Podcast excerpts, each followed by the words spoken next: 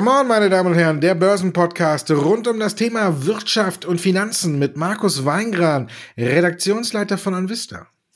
Und Andreas Lipko von der Comdirect Bank. Wir können ein Thema wieder aufflammen lassen, was lange, lange in der Sendung war und dann so ein bisschen in Vergessenheit geraten ist. Wenn man überlegt, ne, ich habe jetzt äh, das erst so wahrgenommen, im März hat äh, der gute Donald zum letzten Mal mit Xi Jinping telefoniert, ne? Und jetzt hat's der gute Joe wieder gemacht und hat auch mit China, mit der Nummer eins dort telefoniert. Also wir können den Handelsstreit heute wieder ins, in den Podcast aufnehmen. Lange war er weg, jetzt ist er wieder da, aber auch keine so gute Nachricht, auch keine schlechte Nachricht. Er hat erstmal überhaupt keine Belastung gebracht, aber Biden führt die harte Linie von Trump fort. Er wird erstmal nicht an den Strafzöllen äh, rütteln und hat auch direkt äh, Richtung Menschenrechte und alles äh, den Finger erhoben. Und China hat äh, erstmal ruhig geantwortet. Möglichkeit, dass hier eine neue schwarze Wolke aufzieht? Vielleicht haben die beiden auch erstmal bei ihrem Telefonat gesungen, ja, da sind wir dabei, das ist prima. Heute ist ja irgendwie Fasernachtzeit, oder bei euch? Äh, gestern war Altweiberfastnacht, heute no unter normalen Umständen wäre heute der Tag, wo man erstmal äh, total verkatert, ein bisschen später aufwacht und dann überlegt, schon ich mich fürs Wochenende, um richtig Vollgas zu geben, quasi von Freitag na, sagen wir mal, von äh, Samstag früh bis Rosenmontag durchmache? Oder bin ich noch so jung, also in meinem Alter ist das ja nichts mehr, ne, äh, dass ich auch direkt schon wieder von Freitag bis Montag durchziehe. Also das wäre jetzt so, wenn man auf Karneval guckt, äh, die Überlegungen, die man um die Uhrzeit jetzt hätte. Mit 18 genau. so wäre ich wahrscheinlich jetzt um die Uhrzeit erst aufgestanden. Aber ja, siehst du. Und der gute Joe Biden hat sich halt gesagt, alle Jahre wieder, wo hat der Trump aufgehört, wo ich anfangen kann. China, Handelskonflikt, war ein nettes Thema. Die äh, Gleise sind sozusagen gestellt, von daher kann man da so jetzt den Waggon, den demokratischen Waggon einfach raufstellen, mal sehen, wie weit man damit kommt es war ja nicht zu erwarten, dass hier sofort der Schmusekurs eingelenkt wird, dass man sagt, hey, alles gut, wir äh, beide Großmächte werden hier wieder einen Schulterschluss machen, sondern es geht ja wirklich um veritables Geld, es geht hier um Macht, es geht um Exportquoten äh, und so weiter und so weiter. Also viele Themen, die natürlich für beide Volkswirtschaften extremst wichtig sind. Und von daher denke ich mal, ist dieser erste Kontakt, äh, direkte Kontakt zwischen den beiden Staatsmächten oder äh, Staatspräsidenten äh, durchaus dann ein Abtasten gewesen. Und da muss man natürlich wie beim ersten Mal, wenn man sich so einen Boxkampf ansieht, da wird erstmal wild auf die Deckung gedroschen, damit man erstmal zeigen kann, hier, was für Muskeln man hat, wie stahlhart man sozusagen ist, so ähnlich dann eben auch auf dem politischen Parkett. Aber vielleicht nochmal, weil wir gerade bei Großmächten sind, was heute so ein bisschen untergegangen ist, war eine Meldung aus Russland von der IFX, von der Nachrichtenagentur.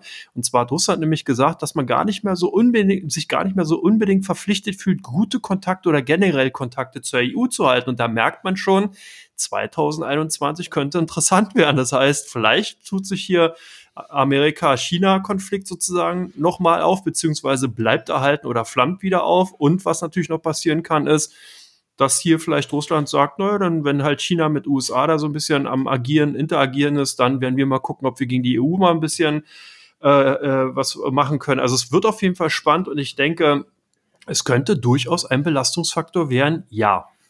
Wie siehst du es denn? Sage ich nicht. okay, nächstes Thema. Ja, ich glaube, es hat sich schon so ein bisschen äh, angedeutet. Ne? Eben, äh, das ist ja jetzt irgendwie nicht äh, sexistisch oder sonst was gemeint, aber als äh, Joe Biden schon gesagt hat, dass er Catherine Tai äh, als äh, Handelsbeauftragte in dem Fall einsetzen will, da war ja schon, sage ich mal jetzt, für das chinesische Empfinden so ein kleiner Affront, dass er da tatsächlich eine Frau einsetzt. Ich glaube, die tun sich ja wirklich schwer, da mit einer Frau zu verhandeln, aber ich glaube, dass Catherine Tai da genau die richtige ist, die knallhart ist und die da gut durchblickt und alles. Also das war ja schon mal der erste, finde ich, schon viel frühere äh, Fingerzeig Richtung China. Äh, wir machen es euch auf jeden Fall nicht leicht. Jetzt das erste Gespräch von den beiden untereinander war genauso quasi wie erwartet. Joe Biden hat gesagt, äh, erstmal weichen wir von den Strafzöllen nicht ab, wir behalten alles bei, wir müssen uns entgegenkommen. Und wenn man da guckt, äh, hat ja der, das ganze Trumpische Verhalten ja auch äh, nicht so gerade zum Umdenken oder zu einer Umkehr in den Handelsbilanzen geführt. China ist ja, das Defizit ist immer noch äh, sehr groß. Unterm Strich weiß man jetzt noch gar nicht, äh, wie sehr oder weiche, äh, was ja ruhig geworden ist. Ne? Man weiß ja gar nicht, wie viel Verpflichtung China aus diesem Phase 1 Deal, der ja gefeiert wurde, als wenn äh, alles wieder aufgehoben wurde, äh, wie viel China davon erfüllt hat. Danach kamen ja immer wieder Spekulationen auf, dass sie gerade auch bei Agrarwirtschaft oder bei Agrarprodukten weit hinter den äh, ausgemachten Zahlen hinterherhinken. Das ist ja jetzt alles ein bisschen eingeschlafen und jetzt müssen wir mal gucken, wenn das Ganze wieder in Fahrt kommt, äh, wie die Sache da ist. Auf jeden Fall steht fest, äh, auch Joe Biden wird hart bleiben erstmal, die Strafzölle bleiben bestehen. Und wer darauf spekuliert hatte, dass Biden vielleicht erstmal aus gutem Willen sagt, äh, heben wir doch äh, von beiden Seiten erstmal alle Strafzölle auf und setzen uns wieder an einem Tisch, das wird's nicht geben. Also von daher, ja, könnte eine kleine eine dunkle Wolke werden. Ich glaube nicht, dass es sich so extrem verschlechtern wird. Ich denke, wir haben jetzt einen freundlicheren Umgangston. Was auf jeden Fall wegfällt, da bin ich mir ziemlich sicher, ist dieses äh, Säbelrasseln. Ne? Wir kennen ja oder wir wissen ja immer, wenn die sich vorher zusammengesessen oder zusammengesetzt haben, hat der gute Donald ja erstmal einen rausgehauen und mit weiteren Strafzöllen gedroht, um äh, quasi schon mal so ein bisschen den Druck auf China zu erhöhen. Ich glaube, das wird jetzt wegfallen.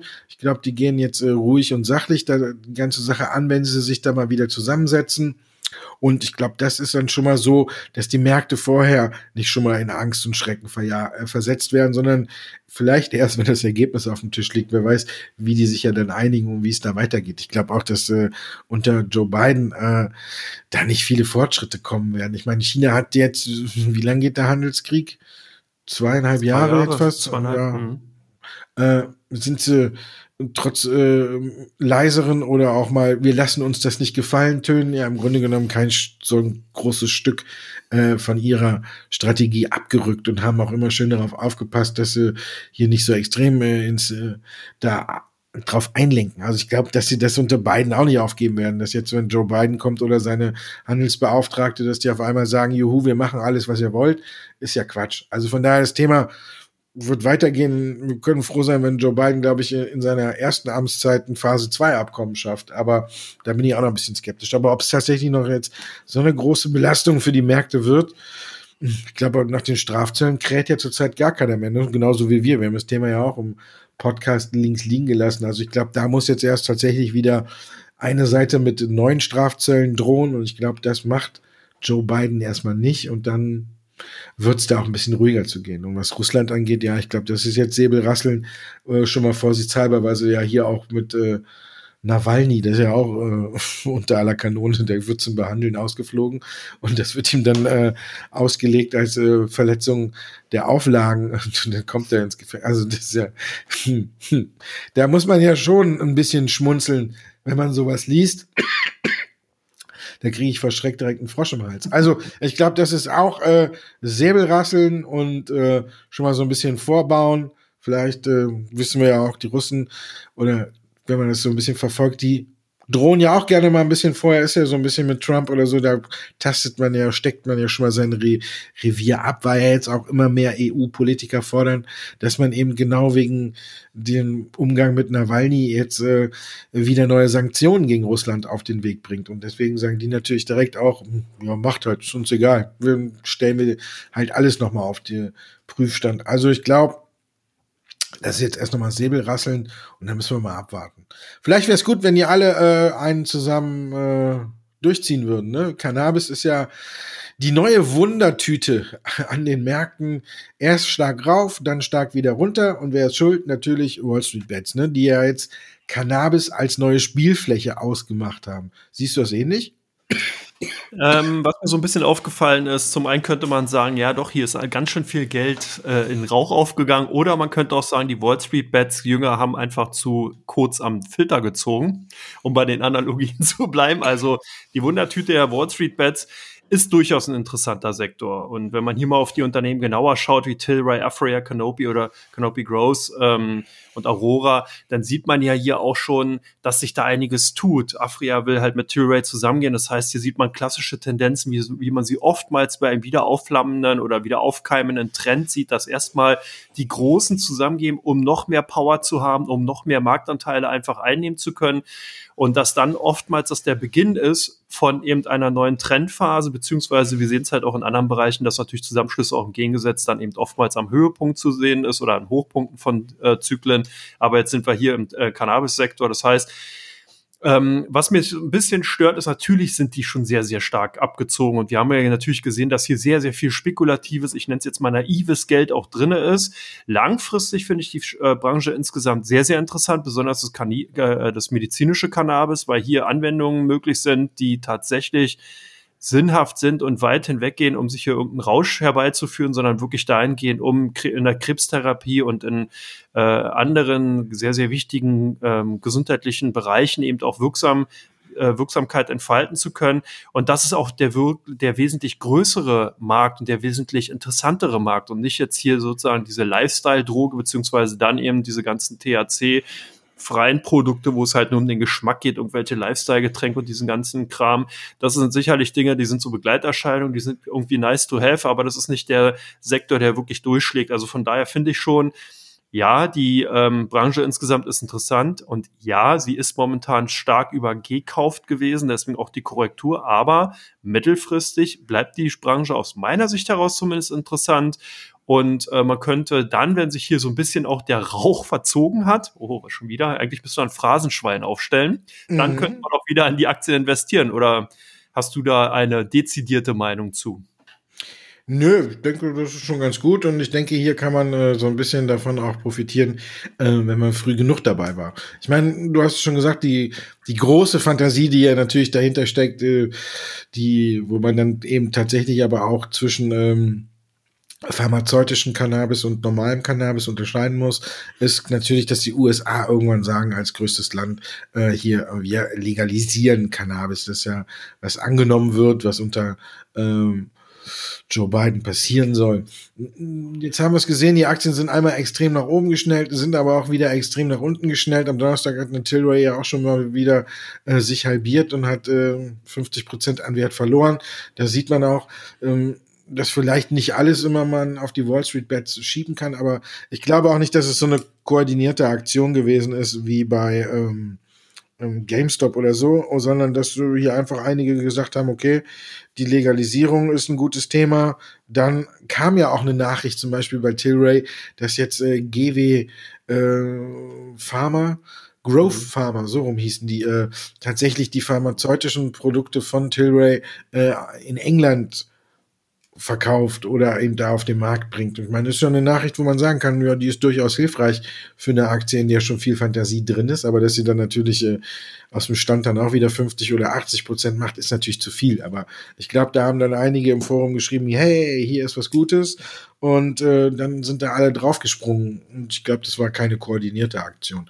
Ähm, von daher, ja, ist eine spannende Branche. Ich bin schon bei mit meinem Musterdepot äh, im November eingestiegen bei Canopy Gross. Die hatte sich jetzt zwischenzeitlich mal verdoppelt und ist aber jetzt auch wieder zurückgekommen. Die hat ja auch jetzt in der Donnerstag in dieser Rückschlagphase auch über fünf, fast 25 Prozent wieder an Wert verloren. Wenn man früh genug dabei ist, kann man das Ganze von außen mit äh, äh, im Lächeln beobachten, weil man die eigene Aktie mal kurz nach oben schnellt, dann wieder ein Stück zurückkommt. Äh, kann, vorher war man schon genug im Plus, dann kann man da wirklich am Spielfeld ranstehen und sagen, okay, äh, das ist dann so, als wenn Bayern gegen Dortmund 8-8 spielt oder so und äh, danach die Trainer sagen, ja, für die Zuschauer war es toll, äh, für die Trainer war es äh, nervenaufreibend und so ist es dann auch so ein bisschen. Aber ich bin auch deiner Meinung, man muss in der Branche investiert sein.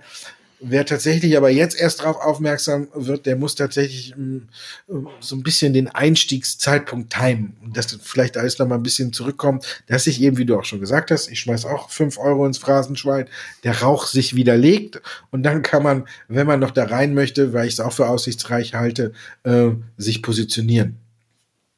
Ähnlich sieht's fast beim Bitcoin aus, ne? Auch hier immer mehr Leute, die jetzt sagen, äh, Bitcoin, Bitcoin, Bitcoin. Jetzt gibt's sogar in Kanada, äh, ist der erste ETF auf Kryptowährung auf Bitcoin zugelassen worden.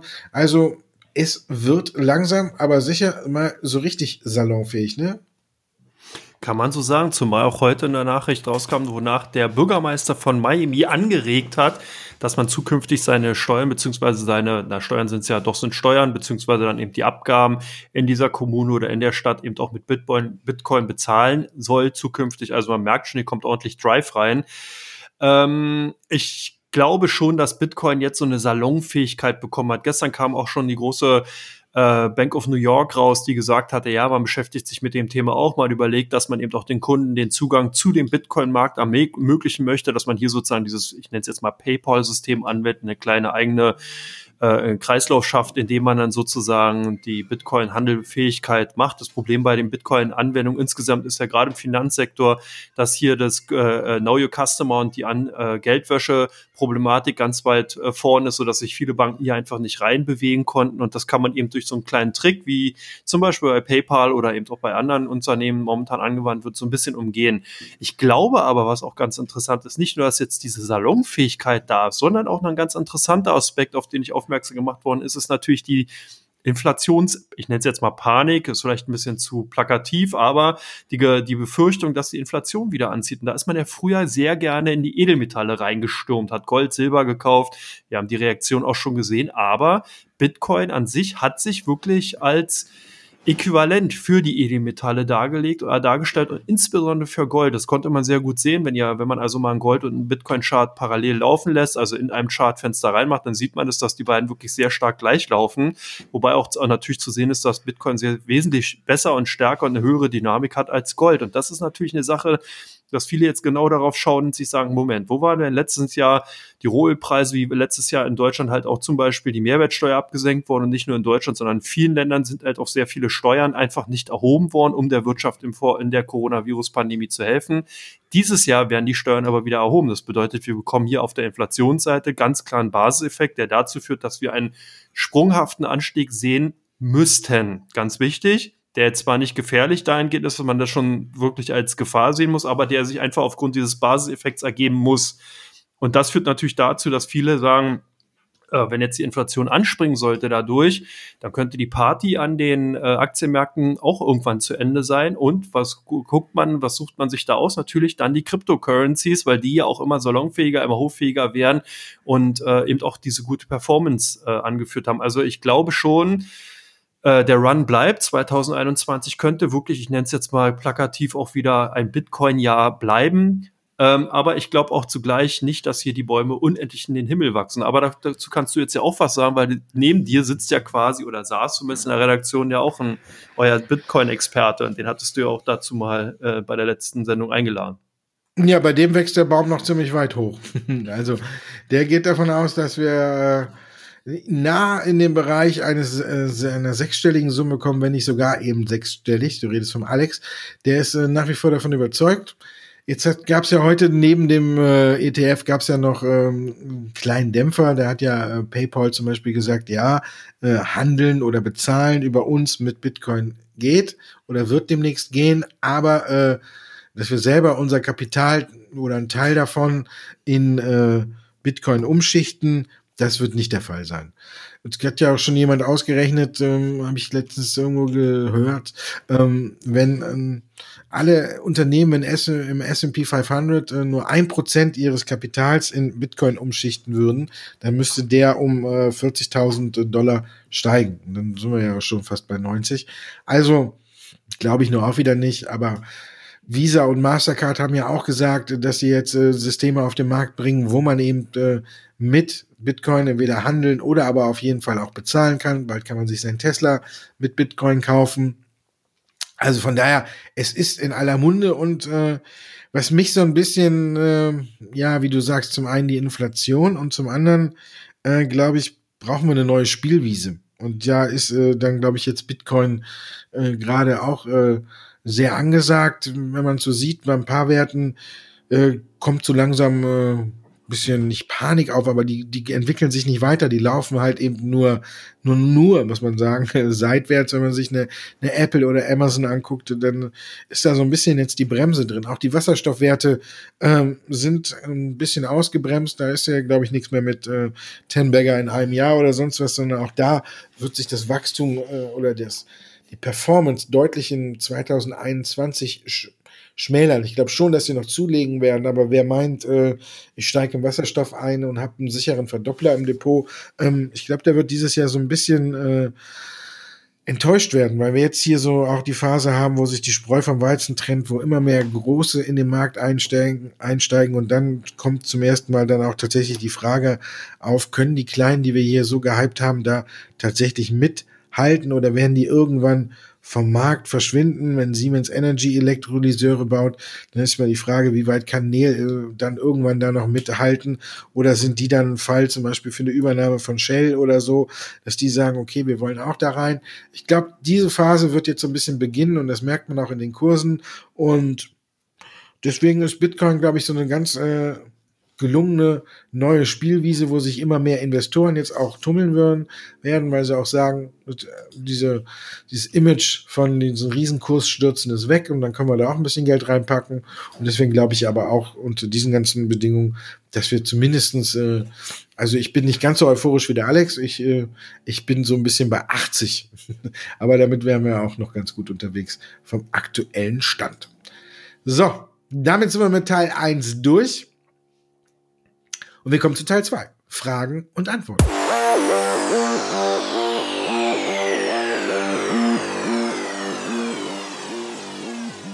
Teil 2 von Come On, meine Damen und Herren. Sie haben uns Fragen geschickt, wir haben uns fünf rausgesucht und die beantworten wir jetzt auch.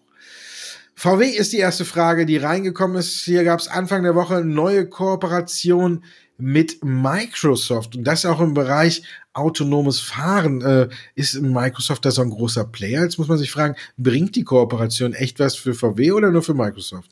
Nee, bringt für beide ganz klar. Was kann man wirklich so formulieren? Volkswagen hat ja bereits vor Jahren gesagt, dass man hier sich, ähm, oder beziehungsweise ja doch vor Jahren, sind ja zwei Jahre her, sich auf die E-Mobility konzentrieren wird und zugleich ganz stark die, Digitalisierungs voran, die Digitalisierung im Konzern vorantreiben wird. Und das macht man jetzt mit Microsoft und zwar in beiden Bereichen. Man will nämlich jetzt hier bei Tesla aufschließen. Tesla hat ja gerade, was die äh, Technologie bei der E-Mobility angeht, einfach einen Vorsprung von fünf bis sechs Jahren. Und wenn sich da jetzt die Automobilfirmen ansetzen würden und da selber forschen müssten, um diesen Vorsprung aufzuholen, das würde ja dann nochmal sozusagen jetzt zu lange dauern, um aufschließen zu können. Deswegen hat man sich Microsoft reingeholt und will jetzt hier im Bereich der Cloud-Dienste zusammenarbeiten, dass man eben hier gerade was im Fahrerassistenzsystem angeht, automatisierte Fahrfunktion und so weiter, also auch dieses Einspielen über die Software-Updates, zum Beispiel durch eine Cloud-Lösung, natürlich per Funk wesentlich schneller bewerkstelligen kann.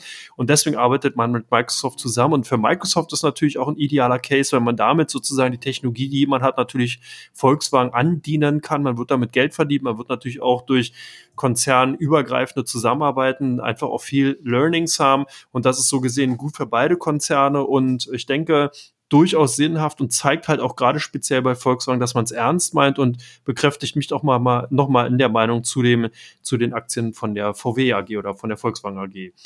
Ja, Nano Repro, da gab es ja auch einige Nachrichten. Die Aktie gibt ja richtig Gas. Sollten Anleger jetzt noch aufspringen, Markus? Ja, vielleicht. Wenn man ein bisschen äh, das Ganze timet, jetzt direkt in die Fahnenstange reinzukaufen, würde ich nicht machen. Die haben jetzt halt auch äh, sehr gute Zahlen äh, präsentiert.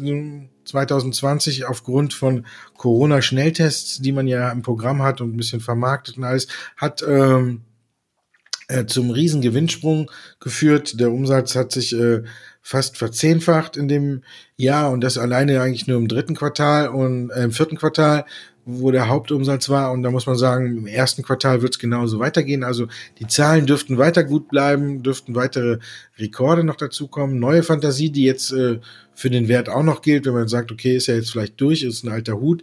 Die haben bislang nur äh, Schnelltests an äh, qualifiziertes Personal verkauft oder für qualifiziertes Personal verkauft. Und der nächste Schritt äh, im Unternehmen ist auch noch, dass man äh, Schnelltests quasi für jedermann verkauft, die man auch zu Hause selber machen kann.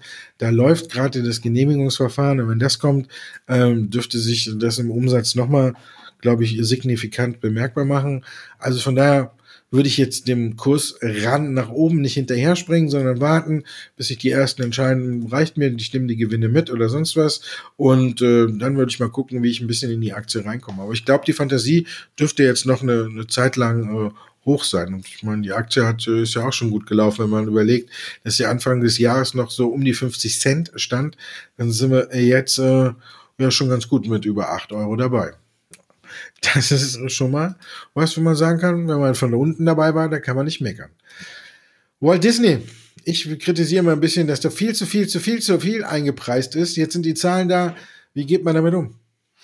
Ja, da konnte, kam man aus den O's und A's eigentlich gar nicht raus, wenn man sich die Zahlen angesehen hat. Und du hast recht, man hat natürlich mit Walt Disney momentan seine Probleme, wenn man hier eine Bewertung ansetzen will. Auf der einen Seite ist hier, nur mal um eine Zahl zu nennen, der ähm, Überschuss um 99 Prozent zurückgegangen im, zum Vorjahresvergleich. Das ist natürlich schon heftig. Man hat aber jetzt, und das ist ganz wichtig, deswegen sind die Aktien auch gesucht gewesen, trotzdem Überschuss erreicht. Und zwar 29 Millionen, auch wenn das sich natürlich in dem bisherigen Vergleich als sehr, sehr gering herausstellt, muss man auch hinterschauen, warum. Und zwar läuft das Streaming-Geschäft wirklich wie Hulle. Das kann man gar nicht anders sagen.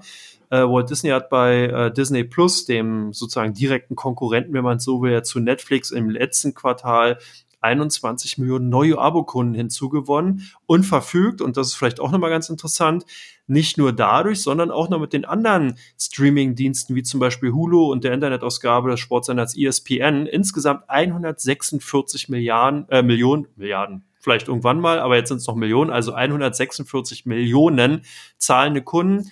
Netflix liegt irgendwas ein bisschen über 200. Also man merkt schon, hier ist richtig Aufholjagd angesagt. Und jetzt kommt natürlich die zusätzliche Fantasie was passiert dann wohl, wenn dann die Coronavirus-Pandemie beendet ist und die ähm, Parks, die Resorts und auch die Reisetätigkeiten, der Hotelleriegeschäft bei dem äh, Unterhaltungskonzern wieder geöffnet werden können.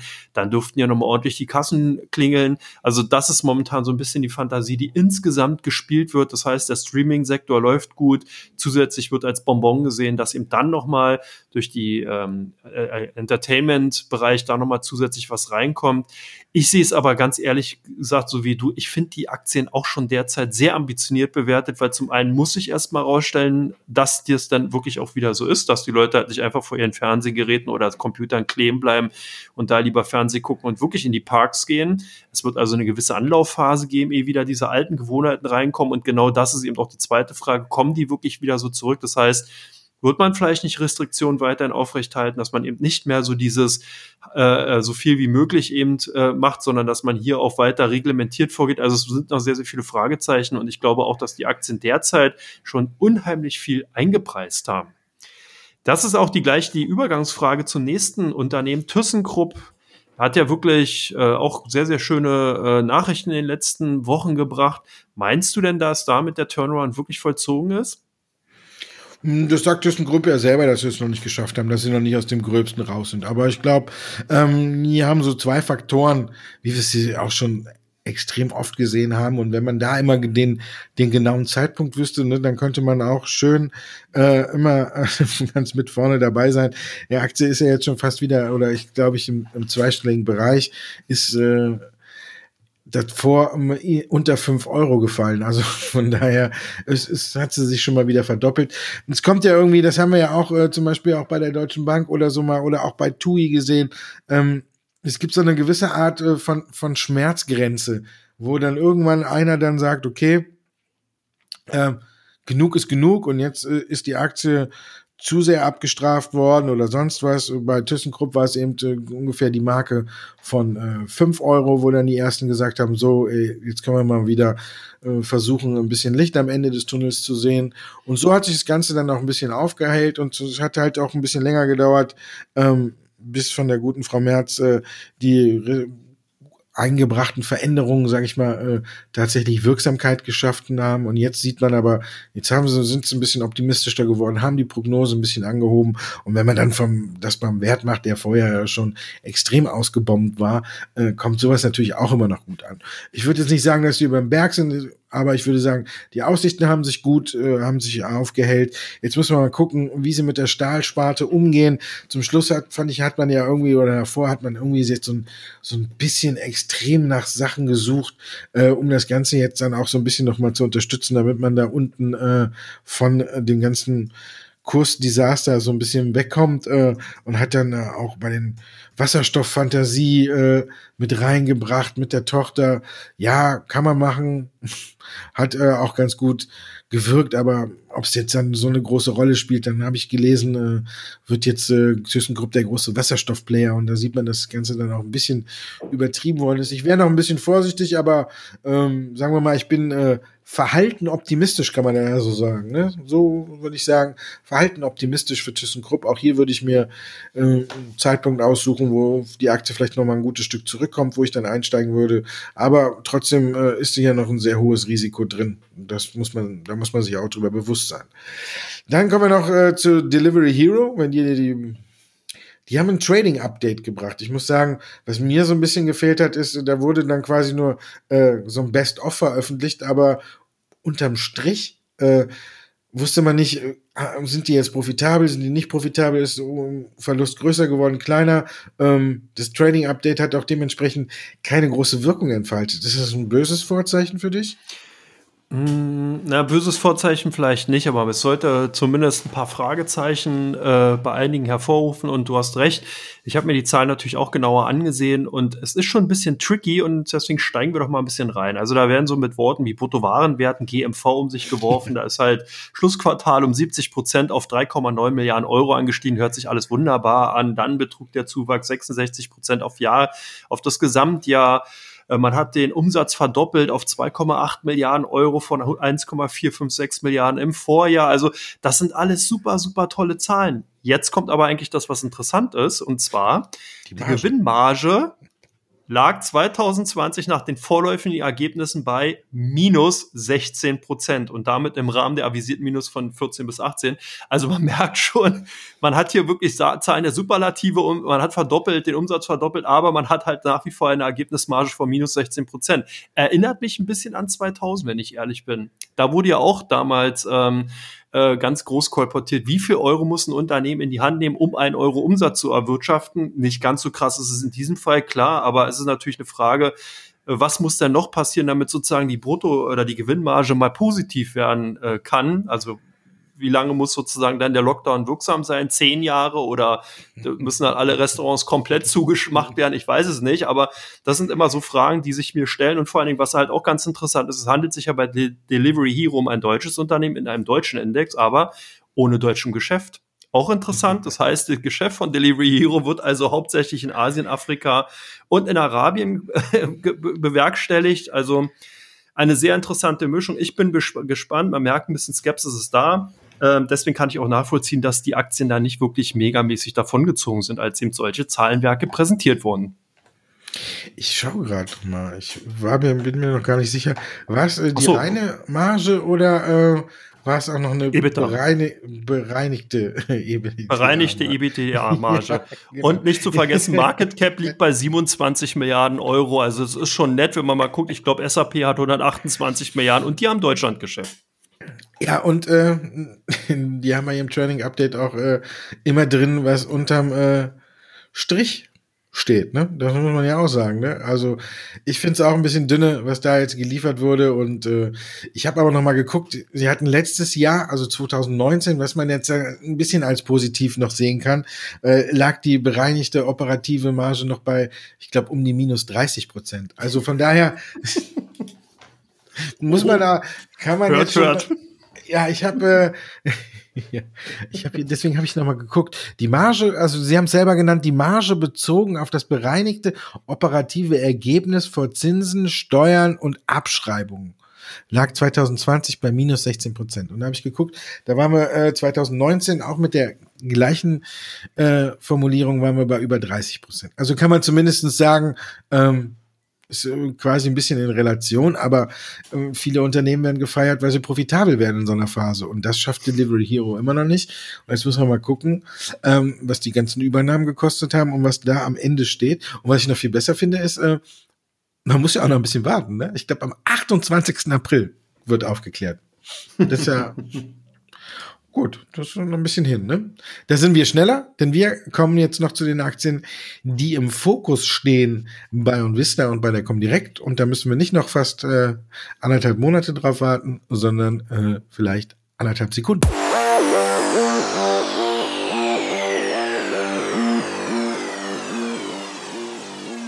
Teil 3, da sind wir wieder. Und jetzt geht's eben um die Aktien, die verstärkt verkauft oder gekauft werden bei der Comdirect und da, wo verstärkt gesucht wird, bei OnVista. Wir fangen an mit einem Liebling von mir, Bayer. Was machen Sie gerade bei euch wieder? Verkaufen nach dem schnellen Anstieg oder ist weiterhin Kauflaune da?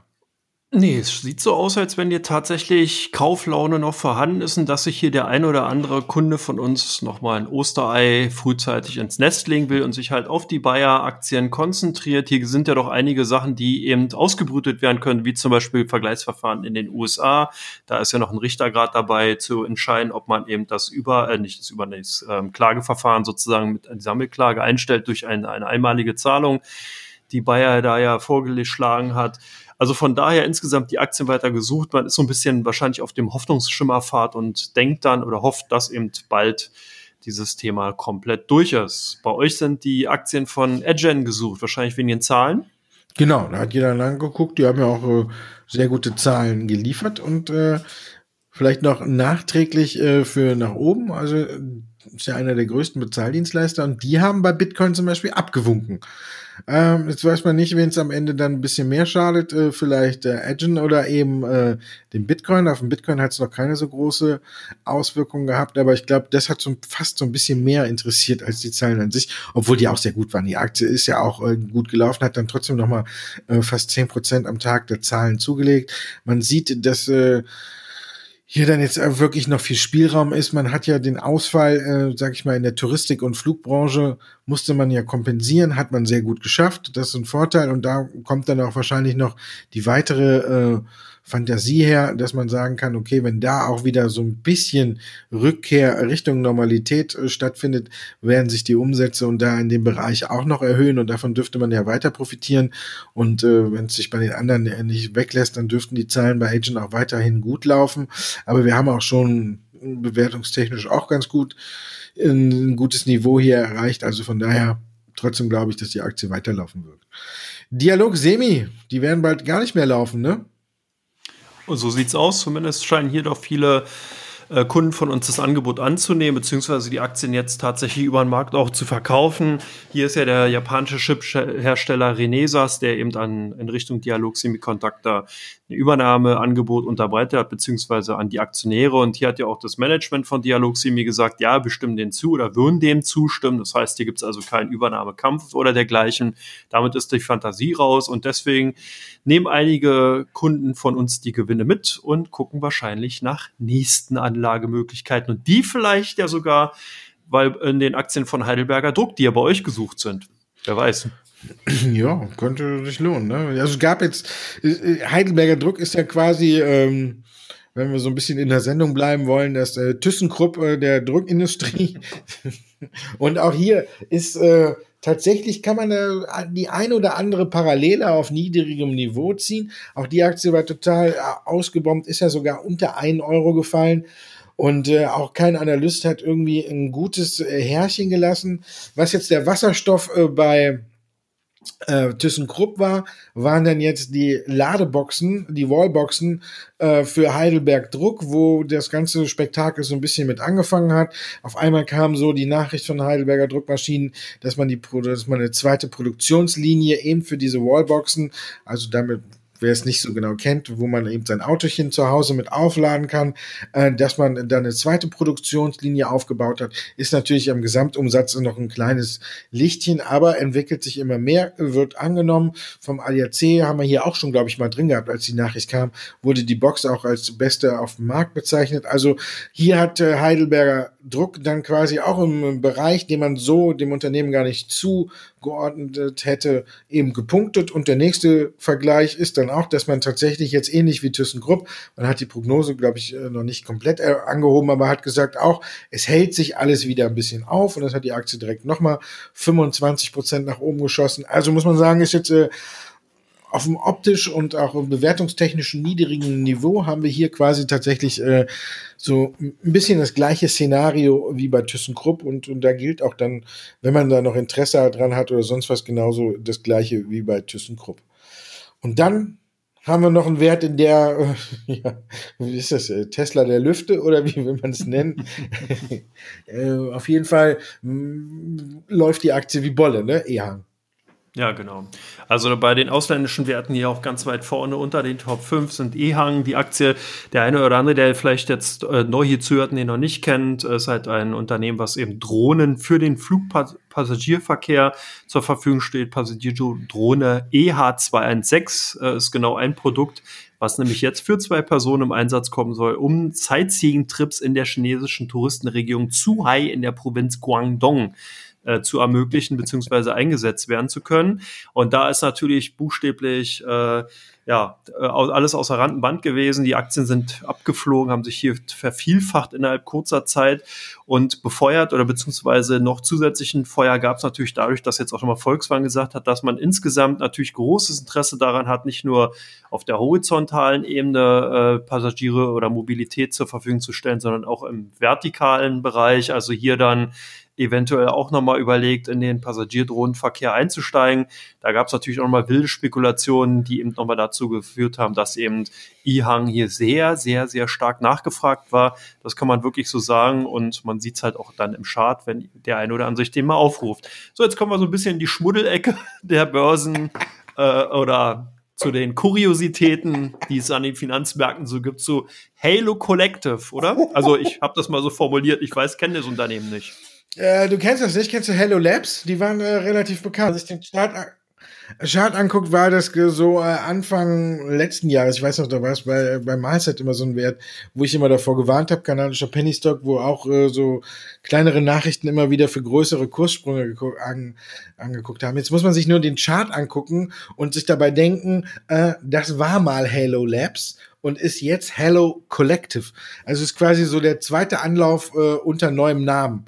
Ne, damals war so ein bisschen die Spekulation, dass man ähm, Cannabisfelder in Südafrika äh, aufgekauft hat. Da war dann so die Sache, dass Cannabis äh, quasi für den afrikanischen Kontinent äh, das neue Wundermittel ist, wurde so ein bisschen propagiert, dass da jetzt viele, viele, viele Leute äh, Cannabis anbauen und äh, dass die auch ihr Stück vom Kuchen abhaben wollen. Und da hat Halo Hello Labs damals der ein oder andere Fältchen gekauft, dann wurde die Aktie nach oben getriggert.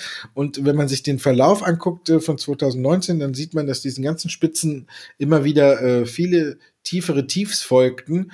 Und äh, ja, jetzt hat man sich umbenannt, jetzt kommt geht die Nachrichtenlage wieder los, jetzt werden wieder äh, vermeintlich oder auch gut, sind wahrscheinlich auch gute Nachrichten, aber man muss sich immer über die Auswirkungen äh, dann bekannt sein, auf welchem Niveau oder man hier ist. Und jetzt äh, haben die natürlich auch im Sog des Cannabis-Anstieges sind äh, auch sind die Anleger wieder auf die Aktien aufmerksam geworden.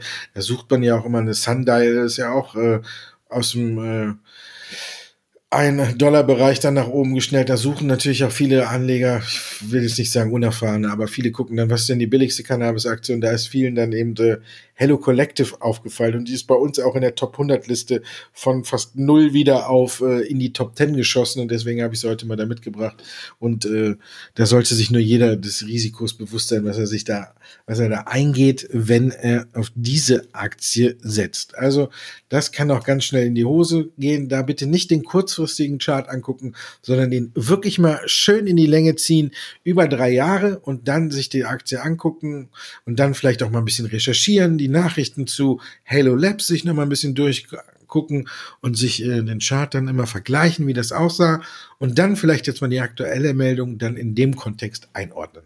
So, dann äh, muss ich, glaube ich, da nicht viel dazu mehr sagen. Das kann dann jeder für sich entscheiden. Wir sind ja alle mündige Aktionäre und jeder ist seines Glückes Schmied. Boah, zweimal am Ende nochmal ins Phrasenschwein rein. Ping, ping, kling, kling. Und äh, somit kann äh, jeder sich selbst entscheiden, ob er mit dieser Aktie zocken möchte oder eben nicht. Weil wir geben ja sowieso keine Kauf- oder Verkaufsempfehlung. Deswegen. So ist es. Dankeschön, Andreas, für den heutigen Tag. Ja, ich danke dir, genau. War wieder tolle Themen, die wir hier hatten. Und was bleibt uns anderes übrig, als ein schönes Wochenende zu wünschen und natürlich Kölle Alaf. Kölle Alaf, ja, das äh, ist hervorragend. Und äh, aber wir wollen ja auch ein bisschen äh, breiter aufgestellt sein, ne? Also, und ich als geborener Düsseldorfer muss dann natürlich auch noch Helau hinterher schießen, ne? Also. Ja, na klar. Aber ich arbeite ja in Köln ne? und deswegen äh, Darf man das in einem zusammen? Auch die Messer fliegen tief. Alaf, Hilau, Hilau, Alaf. ich sehe schon hinten spannt einer im Bogen. Ähm, in diesem Sinne. Da kannst du sagen, da war so ein Berliner in Hamburg, der hat äh, einfach ganz unbedarft dich dazu genötigt. Genau, ne, ich, äh, ich feier für beide. Da gibt's ja auch immer noch, äh, hat mir eine gute Freundin erzählt, äh, den Witz, äh, warum äh, die Düsseldorfer im Karneval, jetzt fliegen die Messer ganz tief, immer 50 Euro oder 100 Euro mehr ausgeben. Und äh, die Antwort ist dann die Taxifahrt nach Köln. Und ähm, in diesem Sinne, schönes Wochenende, feiert schön und äh, ja, aber angemessen, ne? Und im eigenen Rahmen. Und Kölsche Karnevalslieder darf man ja hören.